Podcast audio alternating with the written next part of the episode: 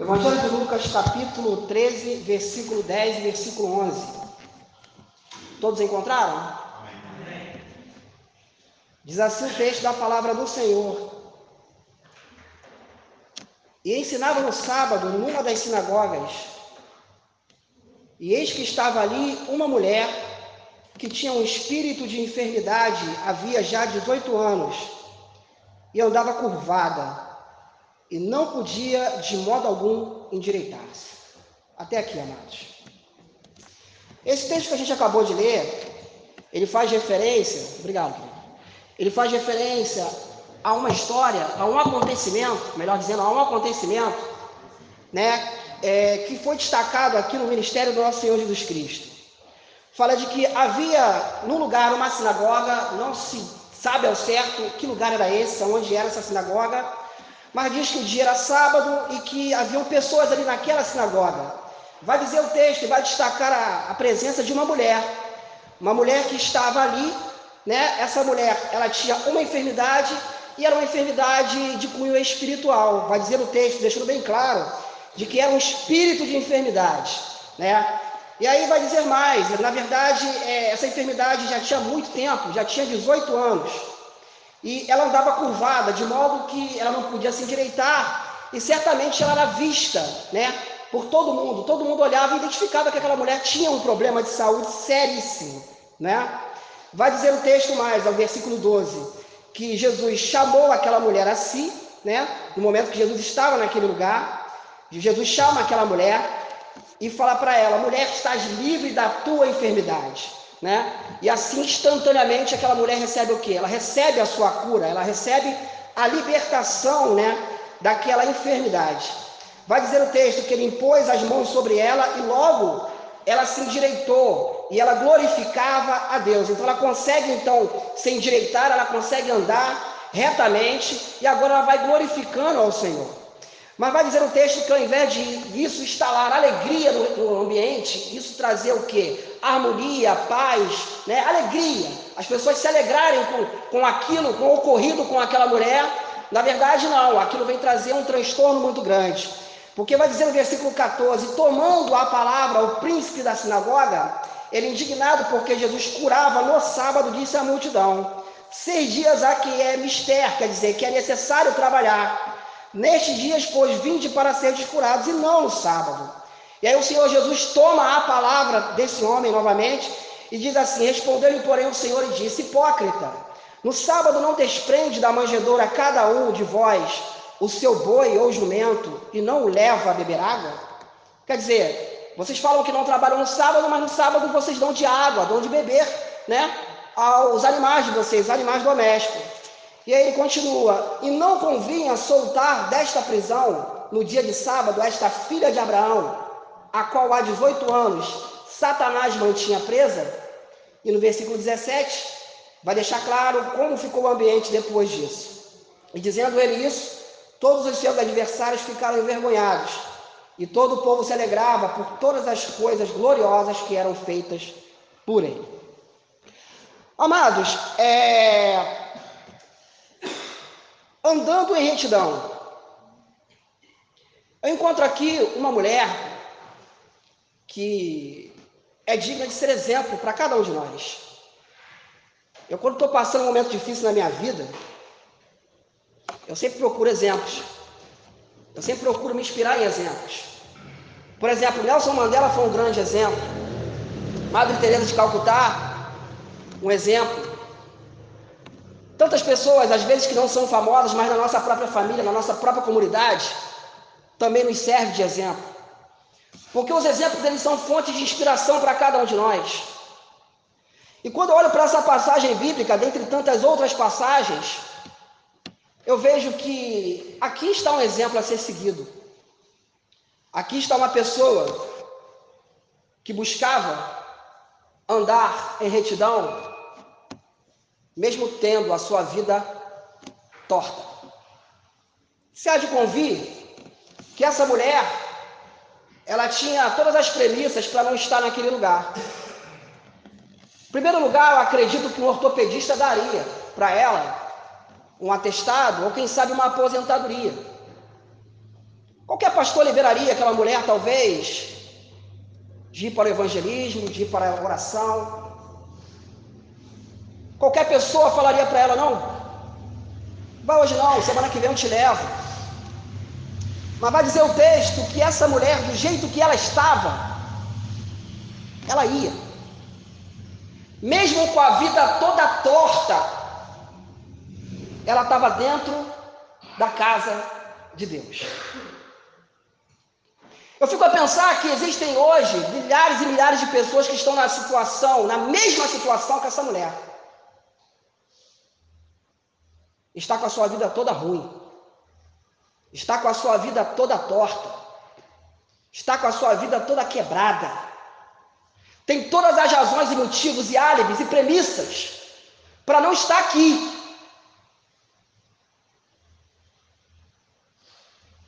Mas ela tinha a vida torta. Mas ela queria andar em retidão. E por que, irmão, antes ela queria andar em retidão? Salmo 27, versículo 4 vai dizer que uma coisa pedi ao Senhor e a buscarei, que eu possa morar na casa do Senhor todos os dias, contemplar a formosura do seu santuário e aprender no seu templo. Dia de sábado era dia de culto, era dia de culto de ensino. Dia de sábado era dia o que? De aprendizado. Dia de sábado era dia de sentar e aprender.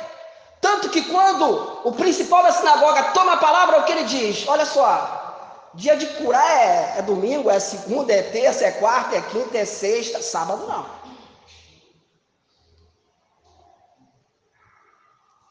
Essa mulher ela tinha a vida torta.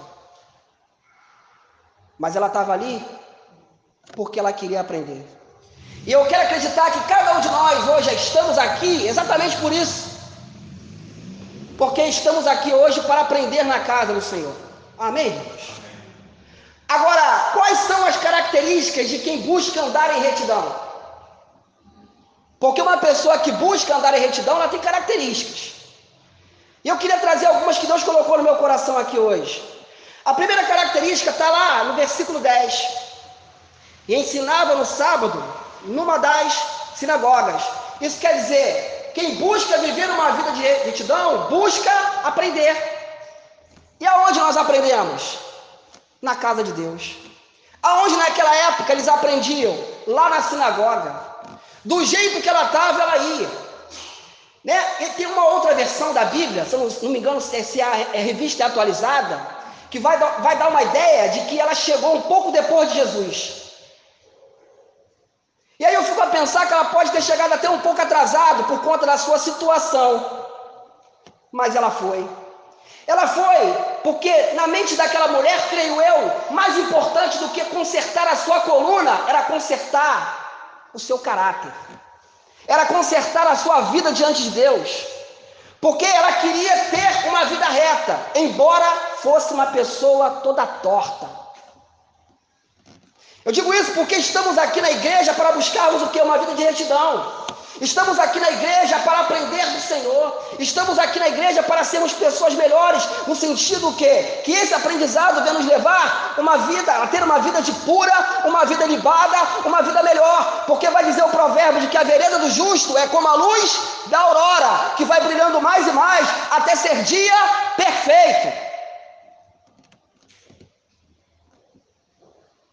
E aí Augusto Cury, no seu livro O Código da Inteligência, ele vai deixar claro de que uma pessoa, quanto mais ela envelhece, mais traumatizada ela fica, pior ela fica.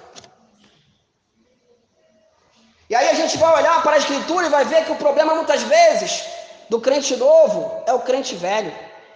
Porque olha o que, que o profeta velho fez com o profeta novo. Olha o que o irmão mais velho do filho pródigo fez com o filho mais novo. Parece que quanto mais o tempo passa, mais pior a gente vai ficando. Mas essa mulher não, essa mulher ela buscava o quê? Ela buscava uma solução para a alma e para o espírito dela. Embora talvez ela não tivesse esperança que o corpo dela voltasse ao estado normal. Quem busca viver uma vida em retidão, busca aprender. Vem para ouvir vem para poder reter ensinamento, vem para poder colocar em prática aquilo que aprende. Amém, irmãos? Estamos na era da informação, estamos em pleno século 21, onde em qualquer lugar, até em aldeias da África, eu estava vendo outro dia um, um, documentário, até em aldeias da África tem lá o telhado, tem lá uma tela solar para poder carregar celular. Olha que coisa tremenda.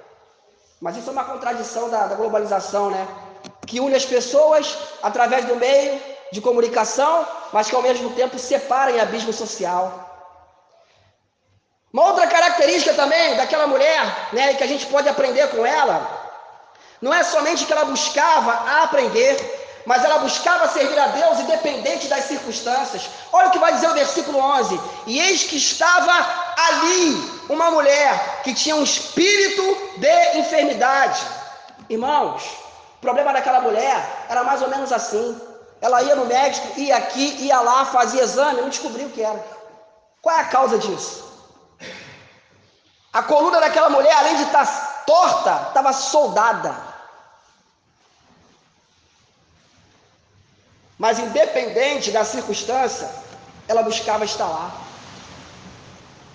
E já havia o quê?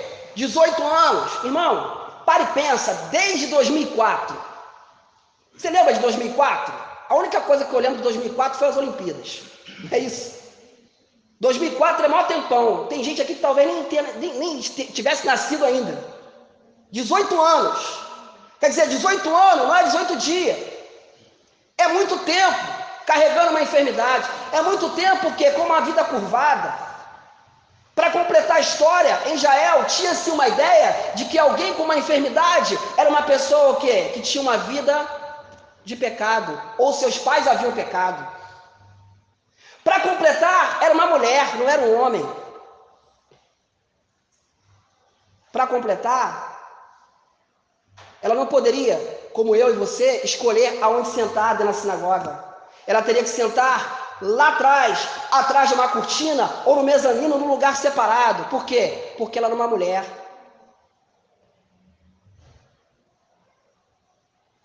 Mas ela estava lá porque ela queria viver uma vida em retidão. Porque ela queria viver uma vida em santidade, em pureza com o Senhor. O texto vai dizer mais. E não podia de modo algum endireitar-se. Ela até que tentou, mas não conseguiu. Porque tem coisas na minha na sua vida que a gente não vai conseguir sozinho. A gente vai precisar com que Jesus estenda a mão sobre nós para que Ele nos liberte disso que está aterrorizando a nossa vida. E aí sim, depois você vai ver que ela conseguiu se endireitar. Porque ela estava presa. Texto vai dizer que aquilo mantinha ela presa. É como um vício. É como uma mania. É como um pecado de estimação.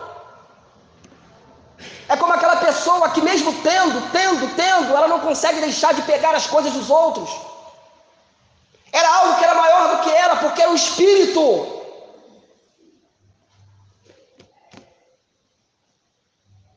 Que talvez ela pensasse que aquilo já fazia parte dela. Tem doença física, tem doença que é emocional, mas também tem doença que é espiritual, irmãos. E o texto deixa claro Lucas ele traz o diagnóstico correto, porque Jesus deixou claro de que era espiritual o problema daquela mulher. Tem problema, irmãos, que é espiritual. Não adianta levar a médico, porque não vai adiantar, porque não tem remédio para isso. O remédio é o quê? O remédio é, é espiritual, é do alto.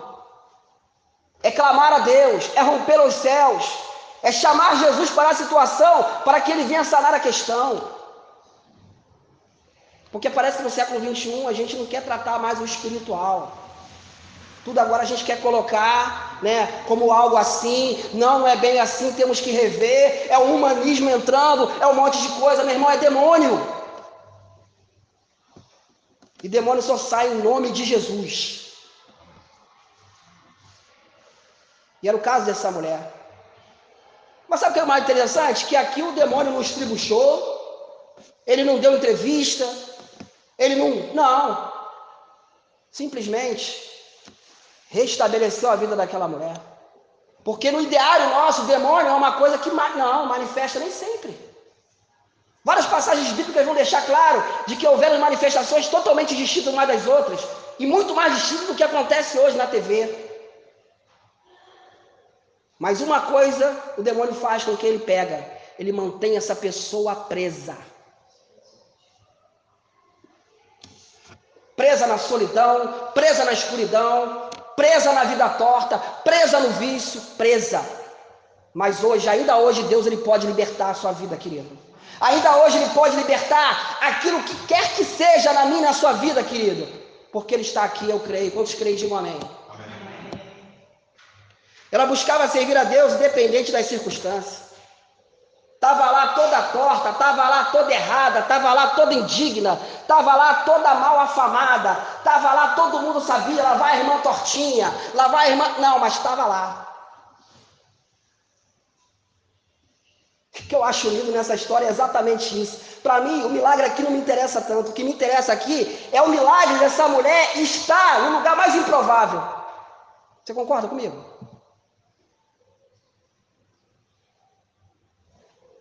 Porque não era dia de cura. Olha que coisa interessante. Ela foi justamente no dia que era para aprender. Só que o nosso professor Jesus Cristo, ele não é um professor somente de teoria, ele também é de prática. E naquele dia, ele foi convidado a ensinar naquele lugar. E quando ele chega lá, ele vê aquela situação. E vendo a Jesus, sabe, amados, quem busca andar em retidão, não é visto na comunidade, muitas vezes não é visto na sociedade, mas é visto por Jesus. Segundo a tradição, havia uma cortina. E essa mulher estava atrás daquela cortina. Jesus viu aquela mulher. Jesus está vendo você aqui hoje, querido. Porque não há cortina que nós colocamos. Porque a gente coloca a cortina, amém, irmão? Ah, eu não gosto daquela pessoa, vou lá coloco uma cortina para não ver. A gente vai lá e bloqueia no WhatsApp, bloqueia no Facebook, a gente coloca uma cortina. A gente, a gente sabe fazer cortina. Dentro da igreja tem, tem cortina, tem. Mas Jesus vê além da cortina, porque os olhos dele são como chama de fogo. Você crê nisso? 18 anos, ninguém viu aquela mulher. Principal daquela casa lá, daquela sinagoga, não viu aquela mulher. Aquele povo que estava lá não via aquela mulher. Mas um dia Jesus foi e viu aquela mulher. Quem sabe hoje é o dia de que Deus ele quer romper com isso que te aprisiona, querido. Irmão, antes, mas será que tem alguma coisa na minha vida que me aprisiona? Não sei. Essa foi a palavra que Deus colocou no meu coração. Eu sei das coisas que me aprisionam, que pelo menos tentam me aprisionar. Eu quero que cada um de nós que entrou aqui hoje entrou como aquela mulher, com alguma coisa torta. E que Jesus ele quer endireitar isso. Porque estamos aqui para viver uma vida reta, amém, irmãos? O texto vai dizer que Jesus não somente viu, mas chamou a si. Quer dizer, trouxe aquela mulher para o meio e disse-lhe: mulher, estás livre da tua enfermidade. Porque quando Jesus vê, ele não fica parado, olhando, observando, não. Quando Jesus vê, ele vai ao encontro, ele toma uma atitude, ele oferece a libertação. Só que eu vou ser sincero e honesto para você. Eu não vim aqui para enganar ninguém, o Evangelho é muito claro. O Evangelho deixa claro de que a vitória nossa, às vezes, já é derrota de alguém, ou pelo menos é a inveja de alguém. E o texto vai deixar claro o seguinte: de que nós devemos estar preparados o quê? Para as críticas. Mas antes disso, quem é visto por Cristo, quem busca glorificar a Deus, quem busca andar numa vida honesta, numa vida reta, se endireita e glorifica. O que eu acho legal nesse texto é exatamente isso, porque não é Jesus que endireita. Jesus ele liberta. E aí quando ele liberta, Somente é livre quem pode escolher o que é melhor. A pessoa passa perto daquilo e aquilo já não tem mais poder sobre a vida dela, então ela se endireita. Porque antes ela não tinha direito de se endireitar, porque ela estava aprisionada em alguma coisa. Agora não, agora ela se endireita. E o melhor, ela glorifica. Porque a vida dessa mulher agora é o quê? É uma ponte para glorificar a Deus em qualquer lugar. Agora, quem busca andar em retidão deve estar pronto para as críticas.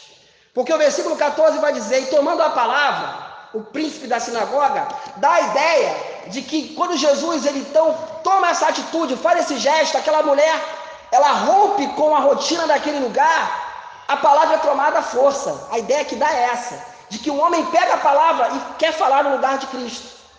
E aí o que, que ele faz? Ele abre a, a, a Torá, ele abre a Bíblia lá em Deuteronômio capítulo 5, versículo 13. Eu vou, eu vou ler com você aqui. Ele vai lá na lei e ele traz o entendimento da lei segundo ele, mas ele se esquece de um detalhe. Deuteronômio capítulo 5, versículo 13 vai dizer assim: Seis dias trabalharás e farás toda a tua obra, mas o sétimo dia é o sábado do Senhor, teu Deus. Não farás nenhuma obra nele, nem tu, nem teu filho, nem tua filha, nem o teu servo, nem a tua serva, opa, nem o boi, nem o teu jumento, nem animal algum teu. Quer dizer, você fez isso aqui, mas não era para ter feito isso hoje aqui. Porque o ministério de Jesus já estava sendo perseguido naquela época. E aí Jesus então dá uma resposta para eles. Versículo 15. Respondeu-lhes, porém, o Senhor e disse: Hipócrita, no sábado não desprende da manjedoura cada um de vós o seu boi ou jumento e não o leva a beber? Quer dizer, vocês são falsos. Porque vocês querem manter essa mulher presa nessa vida que ela leva. Agora, vocês não mantêm preso o animal de vocês. Porque aqueles homens religiosos, eles estavam presos a tradições humanas. Mas a própria lei deixava claro de que eles não podiam nem tomar conta do animal deles. Mas isso eles faziam. Faziam por quê? Porque para um religioso, as coisas são mais importantes do que as pessoas.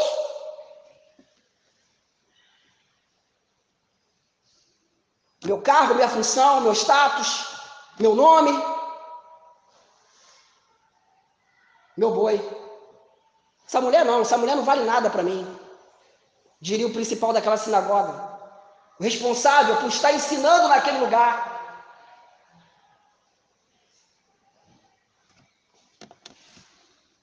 Sabe, amados, quem busca andar em retidão deve entender que as coisas valem menos do que as pessoas. Você já percebeu que quando você morrer vai tudo ficar aí? Vai tudo ficar aí, irmãos. E a gente vive a maior parte da nossa vida buscando o que é efêmero e deixando de lado o que é eterno.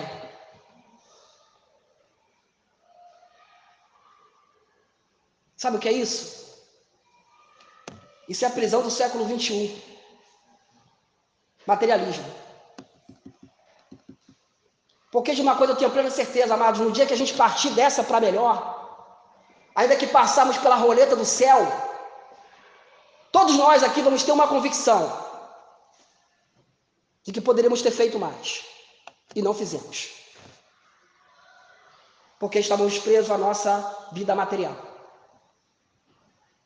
Porque ao invés de buscar libertar vidas, preferimos libertar as nossas coisas. E Jesus falou para eles: vocês são hipócritas, vocês levam de beber. E no versículo 16, para finalizar, ele vai dizer o seguinte: E não convia soltar desta prisão no dia de sábado esta filha de Abraão. Quer dizer, essa mulher é crente, essa mulher é uma serva de Deus. Essa mulher ela tem a vida torta, mas ela está aqui, ela está querendo melhorar, ela está buscando, eu estou vendo. Ela é filha de Abraão. Ela tem esse problema, mas não é que é pecado. Ela foi vítima daquilo que aconteceu com ela. Porque a teologia, os teólogos de plantão, os religiosos, eles sempre vão querer saber o porquê das coisas. Jesus não. Jesus ele entra com o ensinamento, entra com a atitude para livrar as pessoas, porque ele veio para libertar os cativos.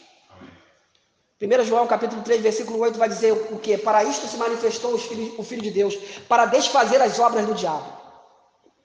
E a obra do diabo é o que? Aprisionar as pessoas, mantê-las em prisões, mantê-las em uma religiosidade. E ele diz mais: a qual 18 anos Satanás tinha presa.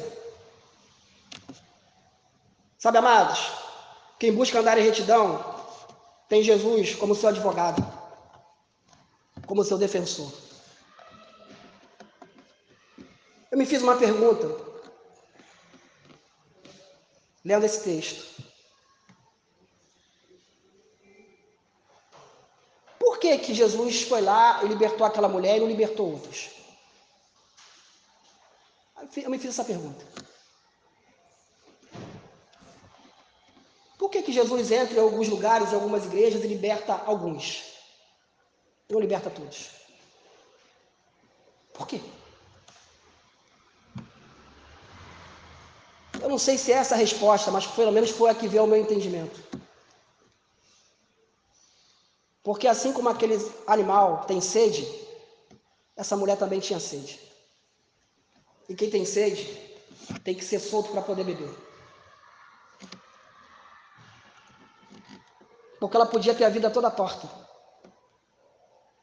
Ela podia ter a vida toda esculhambada. Ela podia ser uma pessoa toda errada, à vista de todo mundo. Mas uma coisa ela tinha, ela tinha sede.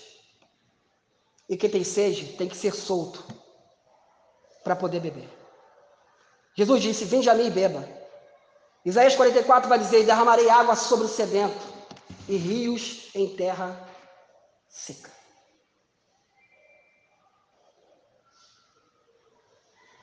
Aqueles homens estavam preocupados em soltar os seus animais. Jesus foi ali preocupado naquele sábado em soltar aquela mulher para que ela viesse beber. Para que ela pudesse glorificar. O que é que, que nos tem mantido presos? O que é que nos tem mantido em prisões, em cadeias?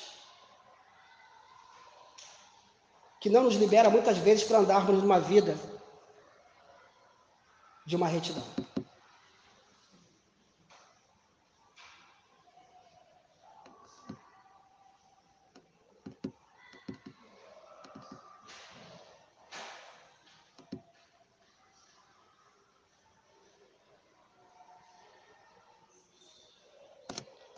Uma das maiores provas de que as circunstâncias não nos podem prender é esse texto que a gente acabou de ler. Porque muitos de nós, no lugar dessa mulher, teriam um álibi para abandonar a igreja.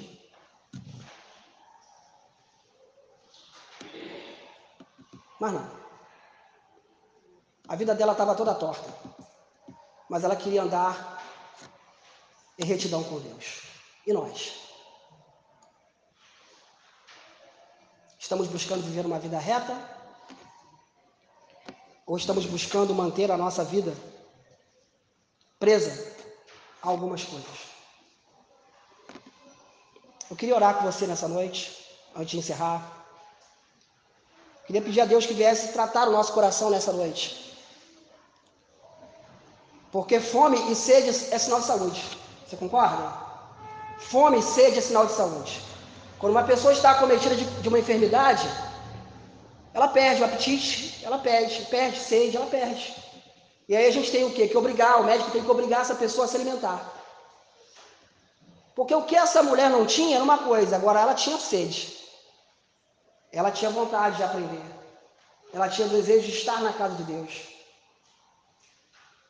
E aí eu acredito que é por isso que Jesus foi e usou ela como uma aula prática para ensinar para os religiosos de que viver uma vida em retidão antes de tudo, é ter sede. É ter sede de Deus. Eu quero convidar a irmã Daiane a vir aqui, ela vai estar louvando o Senhor com cântico. A capela mesmo. Nós vamos orar a Deus, pedindo ao Senhor para que venha nos mostrar, para que venha nos esclarecer acerca de coisas que têm prendido a nossa vida, acerca de coisas que têm prendido a nossa existência. Porque andar em retidão ainda nos, nos tempos de hoje é muito mais do que necessário.